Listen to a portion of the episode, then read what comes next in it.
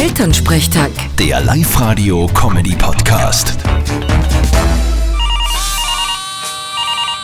Hallo Mama. Grüß dich, Martin, geht's dir eh gut? Fralli, was gibt's? Du, Martin, wir hätten da eine Frage. Du kennst dich ja da besser aus.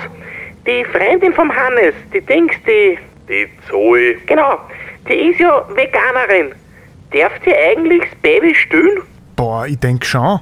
Muttermilch ist ja kein tierisches Produkt. Ich glaub, das ist schon erlaubt. Ja, weil sonst trinken sie ja keine Milch, gell? Das hat aber den Grund, dass sie der Meinung sind, dass die Milch von die Kühe für die Kälbchen sind und man die einer nicht wegnehmen darf. Aha, interessant. Aber es hat ja gar nicht jede Kuh eine Kalbe, die wir möckern. Wie soll denn das gehen? ja, weil wenn wir die nicht möckern, dann zerreißt es irgendwann.